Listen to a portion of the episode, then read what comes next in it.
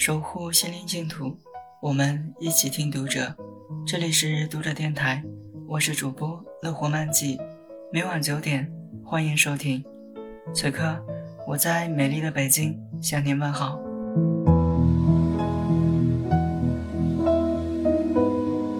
有一位朋友说，结婚头两年，他母亲隔三差五来看看他，有时带一颗白菜，有时。拎两根黄瓜，有时空着手。母亲说：“做梦梦见你了，来看看。”每次来，母亲都先在客厅坐一会儿，临走时还要进厨房看一下。厨房有什么好看的？他问母亲。母亲笑笑，没说什么。想来母亲也没什么说的。他先生说：“母亲，这是在验收呢。”他像极了母亲，也喜欢厨房。总是将里面收拾得干干净净的，直到有一回，母亲去厨房看过后，转过身看着他和他先生：“你们吵架了？”母亲问。小两口吵架也正常，不过别让锅冷着，锅冷了，心也会跟着冷啊。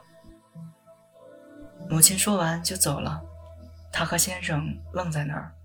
原来母亲进厨房要看看他们的感情状态。母亲从来不问，只是看一看锅碗瓢盆就明白了。他们是静物，却好像个个会说话。他们差不多一个星期没有开火做饭了，只是母亲来，他们假装很和睦。他们都懂这个礼数。他们因为一件小事生闷气，一般他做饭，他洗碗。前些天，他从厨房里拿碗。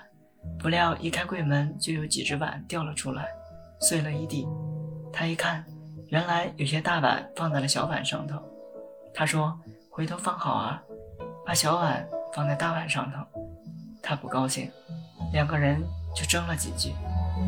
他说他那语气很不好，他说他那语气很不好，又说明天去买纸碗，吃完饭就丢掉。他说那他就不做饭了。母亲说。别让锅冷着，锅冷了，心也会跟着冷。真是一句好话。饮食男女，不就是图个热气腾腾吗？读者电台今天的节目就为大家分享到这里，更多收听敬请关注。晚安，好梦。